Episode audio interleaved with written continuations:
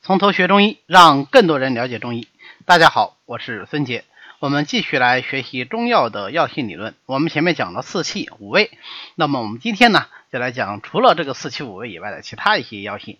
啊，主要包括升降沉浮、归经和有毒无毒。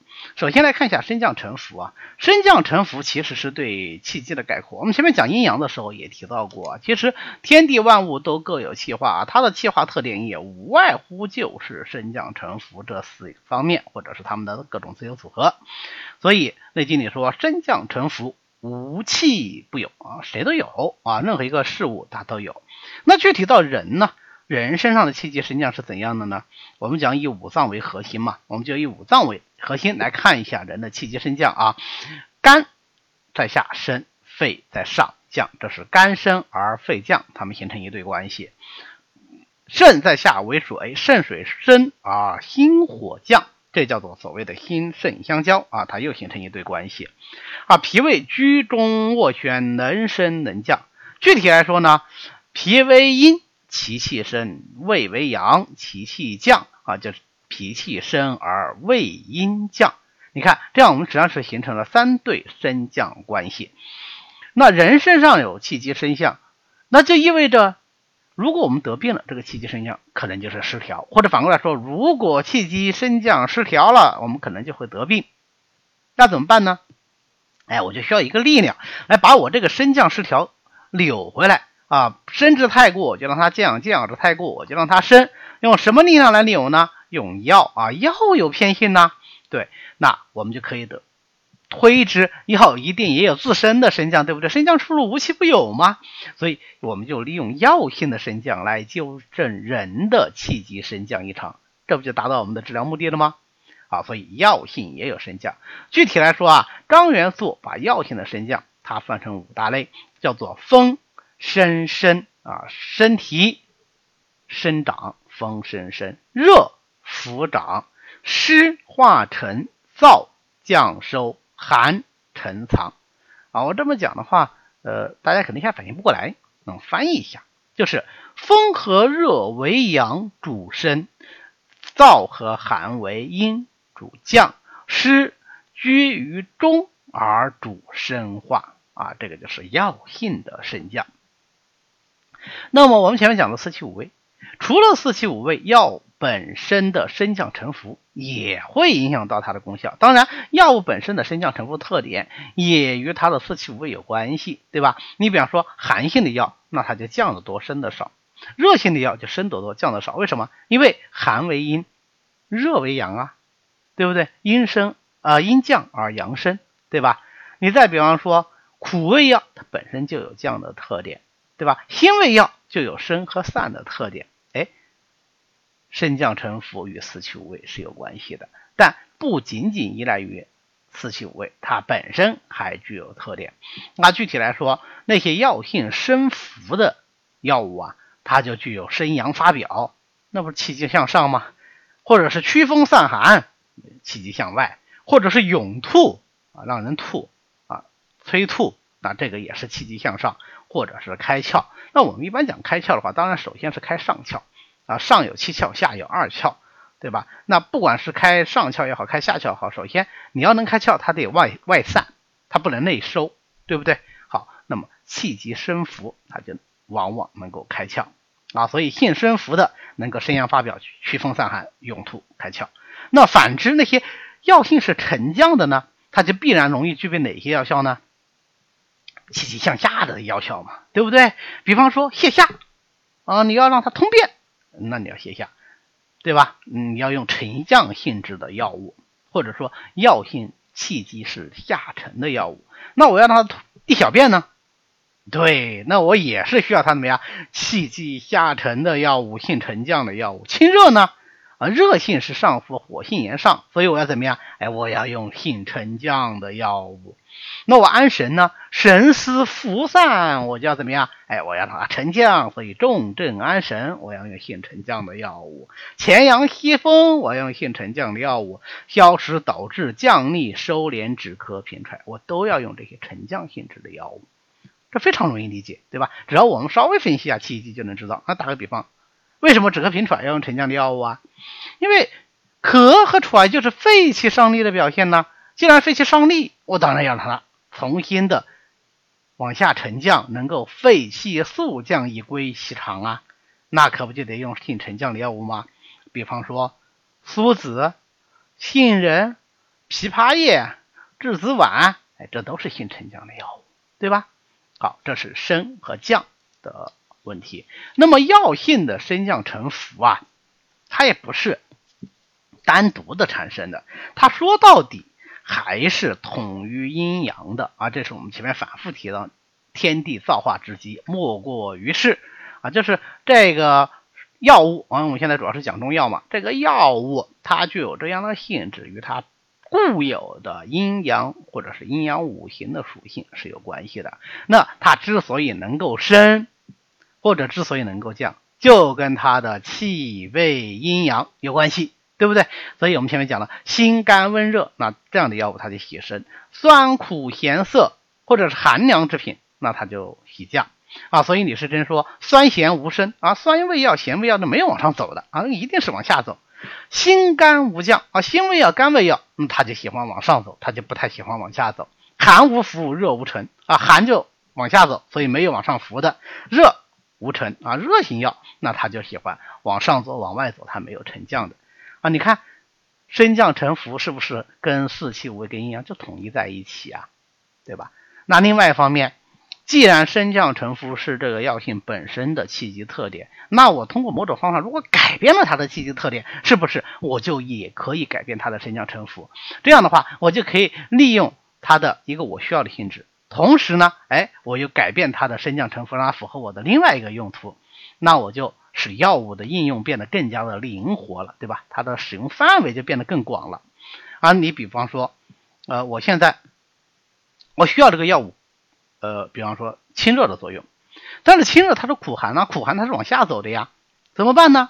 酒炒则生，而我用酒来炒它，酒性是什么？是升提的啊，升浮外散的，所以我用酒炒了以后呢，既保留了这个药物本身苦寒能够清热的作用，又增加了它升提的作用，哎，它反而就能够清上焦之热。你再比方说，我用姜汁炒，姜是辛散的啊，所以呢。这个药物也就具有了气急外散的特点，所以姜汁炒则散。那醋呢？醋是酸的，酸能收涩，对吧？醋炒则收。盐水呢？盐为咸味，咸主下，所以盐水炒则能下行而走肾啊。所以我们很多补肾药，我为了让它补肾药力量更强，那我就让这个药性怎么办？要往下走，因为肾在下面嘛，对不对？肾为阴中之阴嘛，哎，我用盐水炒，这是一种。啊，我用炮制的方法。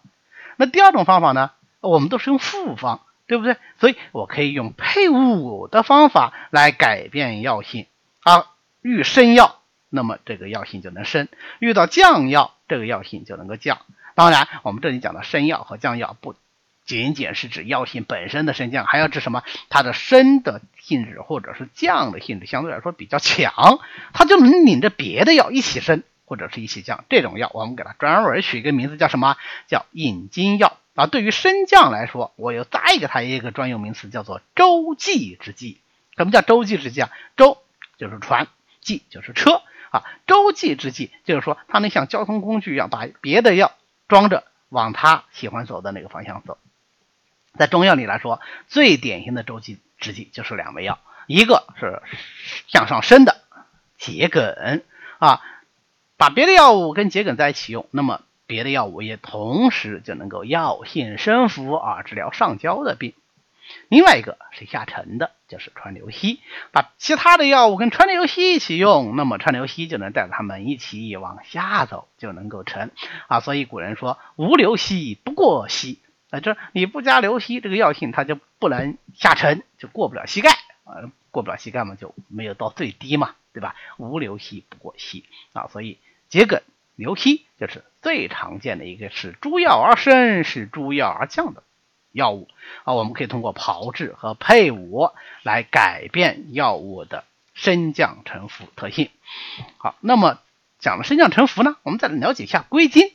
我个人来说是非常非常推崇呃归经这个药性特征的，因为它是我们临床分经治疗的一个重要基础。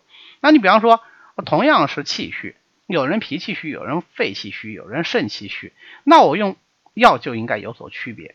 啊，肺气虚我应该用什么药？脾气虚应该什么药？哎，这就需要归经的基础。我要选择那些归肺经的药来补肺气，选择那些归脾经的药来补脾气，选择那些归肾经的药来补肾气。啊，这是一个最基本的规律。当然，我们在临床应用讲治法的时候，还有五脏相关，对吧？但是最基础的规律就是这样，这个就是所谓的分经用药。那么归经是什么意思呢？啊，归经的意思就是说啊，药物其实对机体脏腑它有个选择性的作用，它会主要对某经或者某脏腑发生明显的作用，对其他的这些经或者说脏腑作用就比较小，或者是没有作用。啊，这个就是我们前面讲的五味各走其所喜嘛。啊，是其所喜，不是指入某脏或者指入某腑。啊，虽然我们有时候在药性这个。本草书上面可能会看到说啊，某药毒入某经，啊，感觉它它这不只对这一经产生作用，但是你必须得知道啊，我们大体的饮食药物代谢规律还是最后脾胃未行其津液而浇灌四方，不是只入于某一经的。只不过因为药性的不同，它会入某一经更多或者更容易入某一经啊，区别只是在这儿而已。我们平时为了方便表达，我就说哦，某药只入某经。啊，你不能把它给理解片面了。那么这个归经理论呢？啊，虽然你看我们反复引用《内经》的话，那就在《内经》里已经有这样的一个雏形了。但是真正的提出来这个理论的是起于张元素。那他在《药性起源》里面啊，在《医学起源》这本书里面啊，他就说头痛必用川芎，不与各家引经之药。引经之药就是在这里石破天惊的提出来啊，小小的一句话。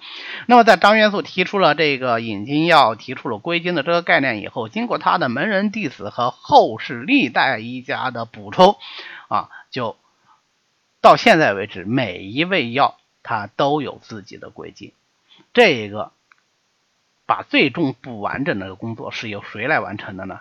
是建国以后我们的统编教材完成的，而在此之前，任何一本本草书它没有做到说每一味药的归经都给它总结罗列出来，啊，没有做到这么规范这么完整，啊，所以呃，建国以后我我们的药性理论，我们的中药学说的研究，确确实实是往前走了一大步的。那么为什么归经呃被后代医家这么重视呢？因为它源于疗效。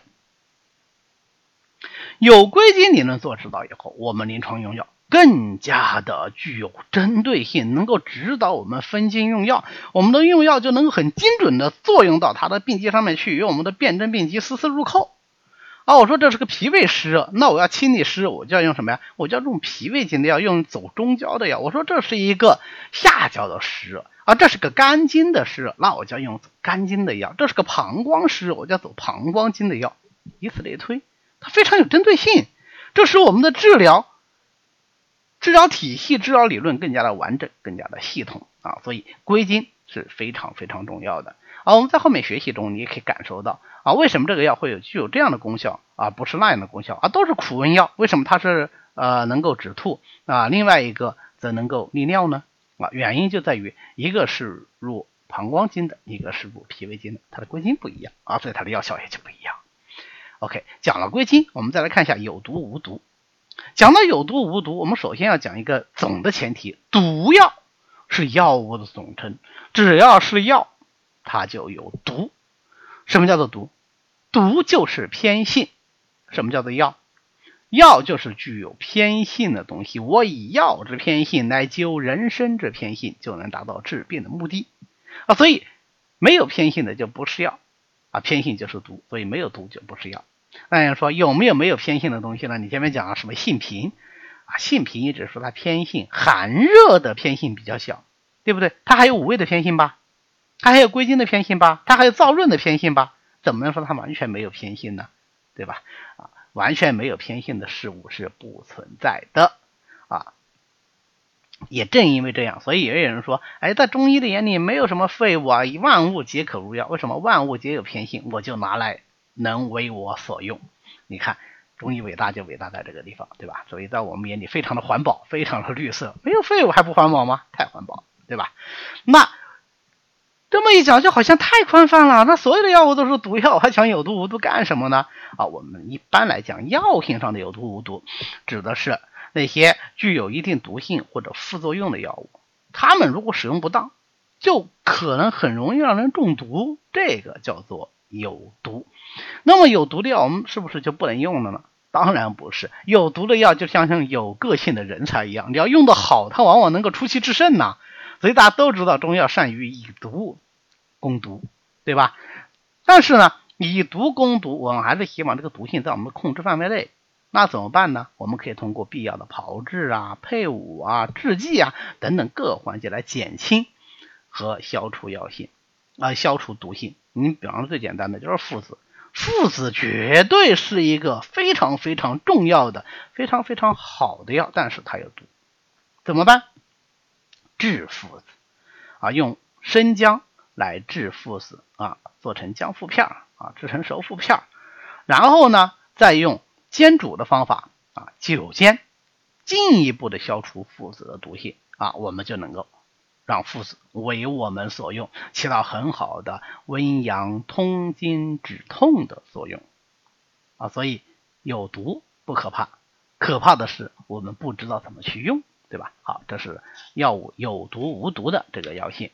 那么关于呃中药的药性呢，我们通过三次课啊讲四气、五味和其他药性，到今天就完全结束了。呃，这三次课讲药性理论呢，可能相对来说有点枯燥，但是我还是希望大家呃能够把这三次课作为重点，好好的学习一下。因为接下来我们进入正式的学习到每每一味药的这个各论部分的时候，呃。需要我们反复的使用这些药性理论知识。好的，那咱们今天就到这里，咱们下次再见。